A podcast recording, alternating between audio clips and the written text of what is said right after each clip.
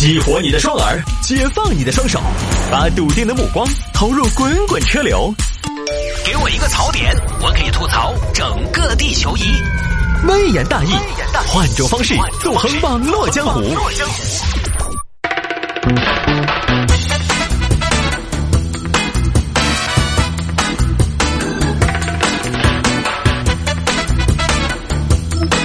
来，欢迎各位继续回到今天的微言大义。有听众还摆下这个：女子跳槽到新公司，结果意外成为前公司的甲方。这说的一个女士去年把工作辞了，因为做的比较不开心。所以呢，这位女士把前同事们、领导们都从微信上删了。结果呢，到了新公司，很快面对一个现实，就还是要面对老东家。哎，这个这个，菊花，你这边初来乍到，业务要尽快上手啊！啊，这个这边你以后主要对接一些广告投放的工作，负责广告公司的对接。呃，好的，谢总，行啊，那我就把你拉到这个群里啊。他们这个广告公司啊，叫大兴广告。什什么广告？大兴广告。啊啊啥子啊？大兴广告啊！哎，哎呀，这个，那真是冤家路窄啊！怎么呢？我我就是从大兴广告那儿离职的。啊，这事儿你怎么没说呢？你们也没问啊？那太好了，你现在是甲方，跟他们也熟悉，这个业务沟通的效率就更加顺畅了嘛，更加高效了嘛。那倒也不一定，怎么呢？你在他们那儿工作过，知道他们的流程，知道他们的架构，知道他们的制度，这个应该是你的工作是如虎添翼吗？更加高效吗？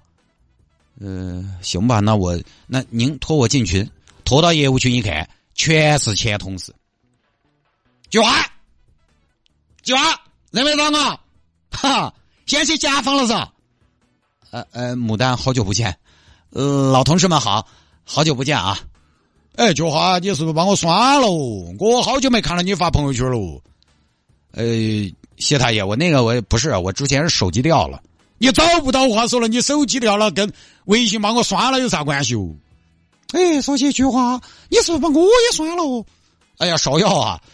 哎，我我当时不小心，我就把前同事们他那个分组里边的都杀了，好像就是手滑。哼，滑的恰好那么的精准，嘎，定点删除，你这个是？哎，各位同事，不要再开菊花的玩笑了啊！这个我出来说两句哈，菊花现在是我们的甲方，也算是我们大型广告公司走出去的人才。这个删同事啊，我觉得也可以理解。这个就相当于是什么呢？跟以前划清界限嘛，是不是？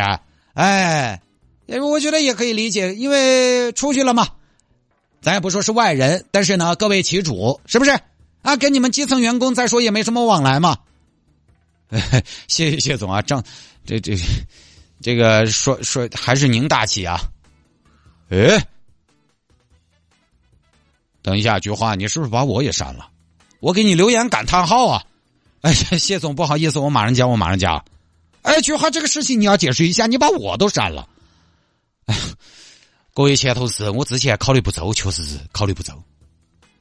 啥子考虑不周哦？我看你考虑周得很哦，翻脸不认人哦。哎呀，谢大爷，你少说两句，人家菊花现在是甲方啊。哎，你稍微哎，对不对？哎，那确实哦，你喊我少说两句，我们咋可能少说两句？都把我们删了的，那确实凶哦。哦，现在确实凶，不然咋当得到我们的甲方嘛？哎呀，菊花二天肯定有出息，中国的邓文迪。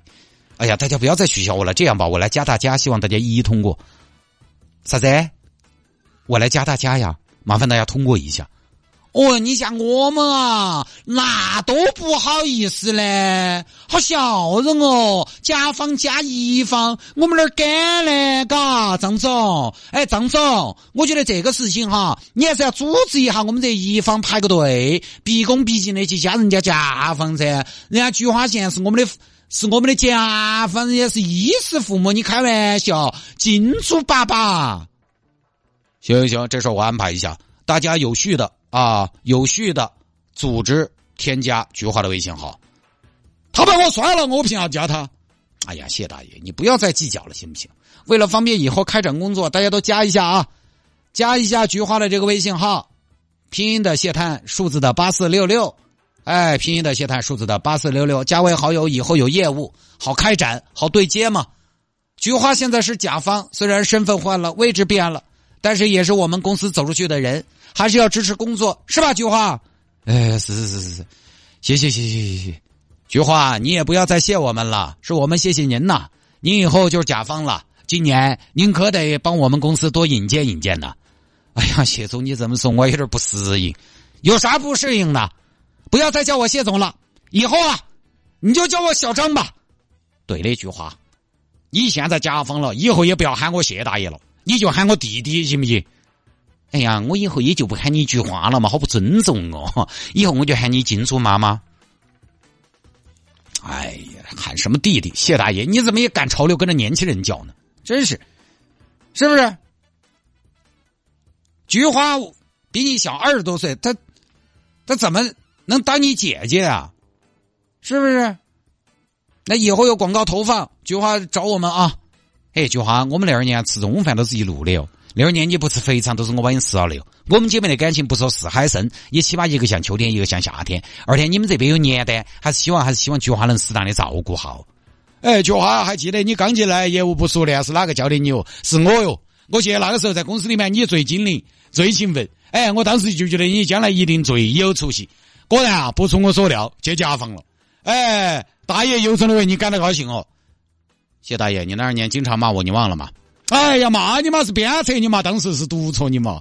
姐，你说，哎，你说你大爷又图个啥子？图你长得乖，你对不对嘛？有一天你飞起走了，你看现在你飞起走了，哎，你大爷还剩下什么嘛？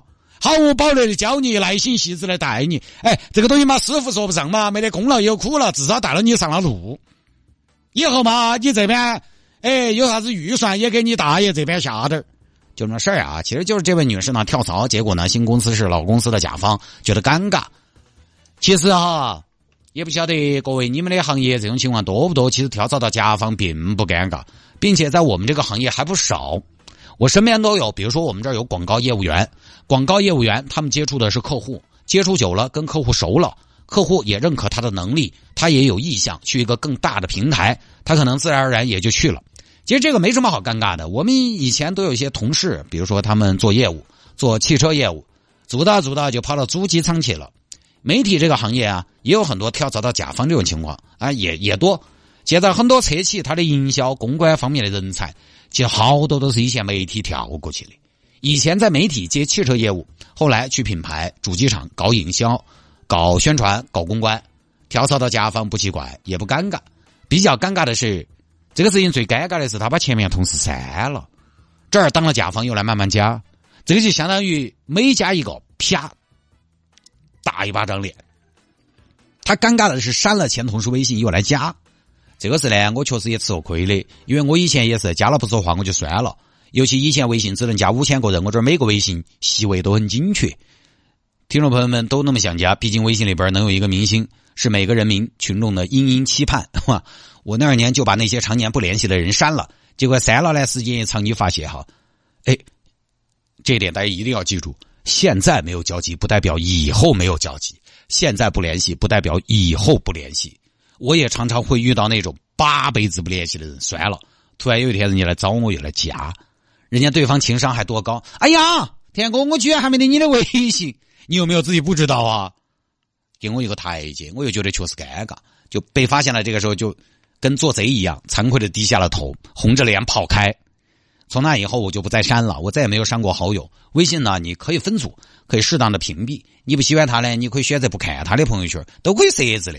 那说到这儿呢，可能听众说，泰哥，你是不是设置的不看我们的朋友圈？我是没有设置的，就是当你的微信好友特别多了之后，那个朋友圈设置看和设置不看都是一样的。特别多了，朋友圈刷屏特别快，跟设置不看其实是一回事。就如果你跟这个人不联系，你可以分组，可以屏蔽，但是呢，删除这个没得必要，因为你真的不能保证以后你们有没有交集，不能保证以后你们哪天又会产生一些啥子关系。人一辈子他是那么漫长，说不清楚。包括我微信上一些听众，这么多年他从来没有跟我说过话，一说话，天哥最近有个两亿多的业务，怎么怎么？我举个例子。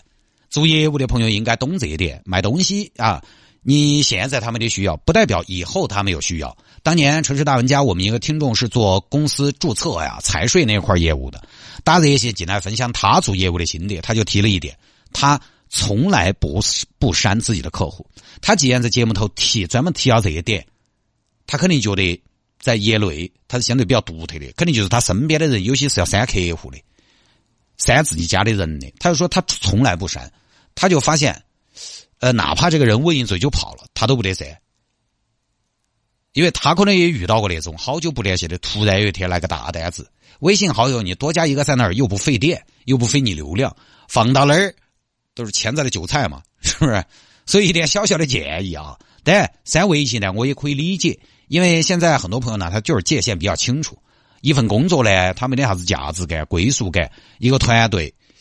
他离职了，他就觉得也没得留在微信头的必要了。这个还是跟思维有关系，想法不一样。